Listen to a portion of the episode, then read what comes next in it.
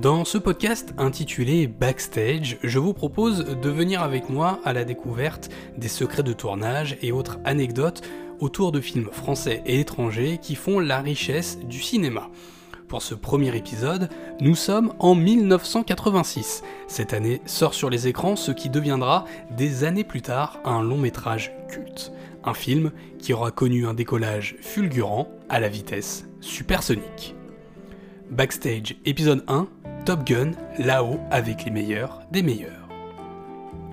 Au vu des retombées engendrées par le film de Tony Scott dès sa sortie, difficile de croire que le projet ait pu connaître une longue période parsemée de doutes, d'interrogations et autres éléments en tout genre.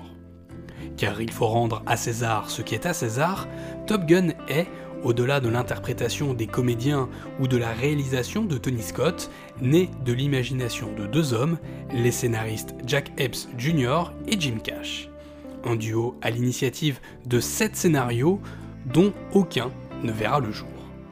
Jack Epps, brevet de pilote en poche et amateur d'aviation, tombe sur un article de mai 1983 paru dans le magazine California. Ce papier retrace la véritable histoire de l'école qui répondait à l'époque sous le nom de Naval Air Station Miramar, autrement dit les véritables Top Gun. En y voyant une photo illustrant l'article, prise depuis le cockpit d'un F-14, Jack Epps vient d'avoir une révélation. Le prochain scénario qu'il écrira portera sur cette école et sur les pilotes de chasse de la Navy américaine. Avec Top Gun, c'est un peu le film de la dernière chance pour eux.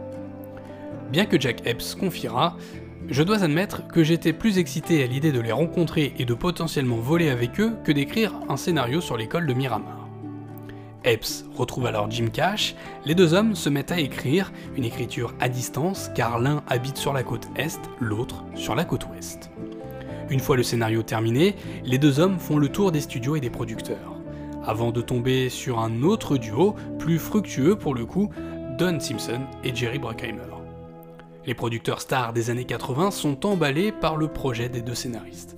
Enfin pour eux, le ciel semble s'éclaircir alors qu'ils étaient jusqu'ici boudés par Hollywood. Sauf que malheureusement, les studios ne veulent pas vraiment d'un film sur les avions de chasse. Le projet Top Gun tombe alors à l'eau et pour Jack Epps, c'est le coup de grâce. L'histoire de Top Gun aurait donc très bien pu s'arrêter là, des années avant le tournage. Toutefois, un miracle se produit. Des années après l'écriture du scénario, la Paramount, qui jusqu'ici avait refusé le film, change sa direction. Cette dernière est dans une période délicate, sans film à produire et à distribuer. Jerry Bruckheimer arrive alors comme le sauveur. Il revient avec le script de Top Gun sous le bras et dit ceci. Je tiens un film qui ne coûtera pas plus de 14 millions de dollars. Un élément convaincant pour obtenir le feu vert de la Paramount. Une fois la machine enclenchée, il est temps pour le duo Simpson-Brockheimer de mettre en image ce que Epps et Cash ont couché sur le papier. Première chose, trouver un réalisateur.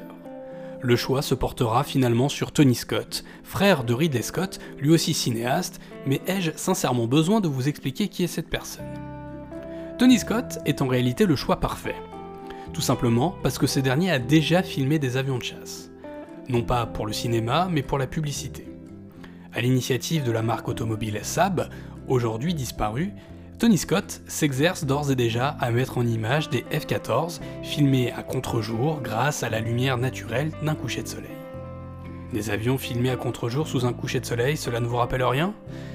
Un style visuel très esthétique, propre au réalisateur. Un style directement inspiré du cinéma expressionniste allemand des années 20, avec Friedrich Wilhelm Murnau et son œuvre Nosferatu en tête.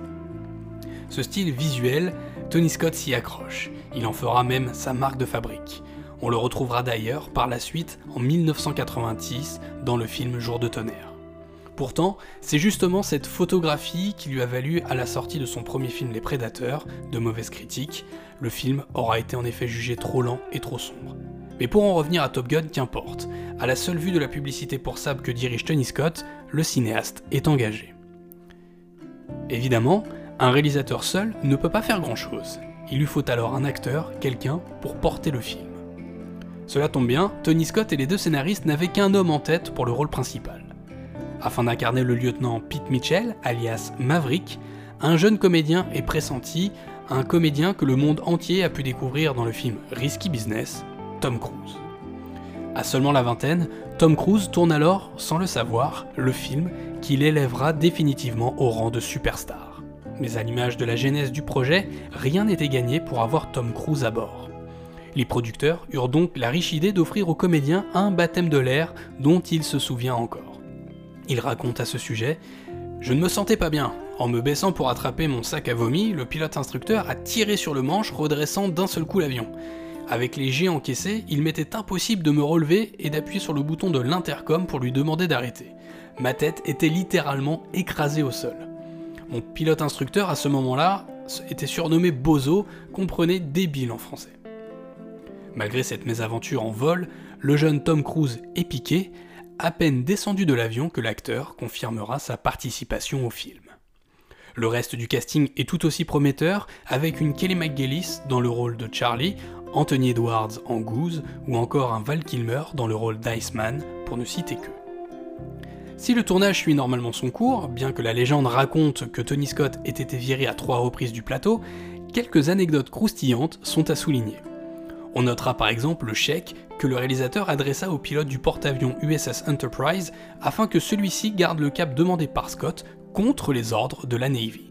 Car oui, en pleine prise de vue de ces F-14 en train de réaliser des appontages et de nourrir ce qui deviendra le générique d'ouverture, le porte-avions se mit subitement à virer de bord, rendant ainsi caduques les prises de vue souhaitées par Tony Scott et mises en image par son chef opérateur Jeffrey Kimball. Quitte à parler des prises de vue, parlons à présent des séquences de combat aérien. La volonté commune de Tony Scott, Brockheimer et Jack Epps était de tout tourner de manière réelle, sans l'aide d'effets spéciaux le but étant d'offrir aux spectateurs une expérience grandiose. Sur le papier, en effet, difficile de faire mieux. Mais dans la pratique, c'est une autre histoire. Si la grande majorité du casting a suivi un entraînement spécifique lié à la préparation au film, n'est pas pilote de chasse qui veut. Une autre anecdote réside dans le fait que tous les rushs tournés réellement en vol ne font pas partie du montage final.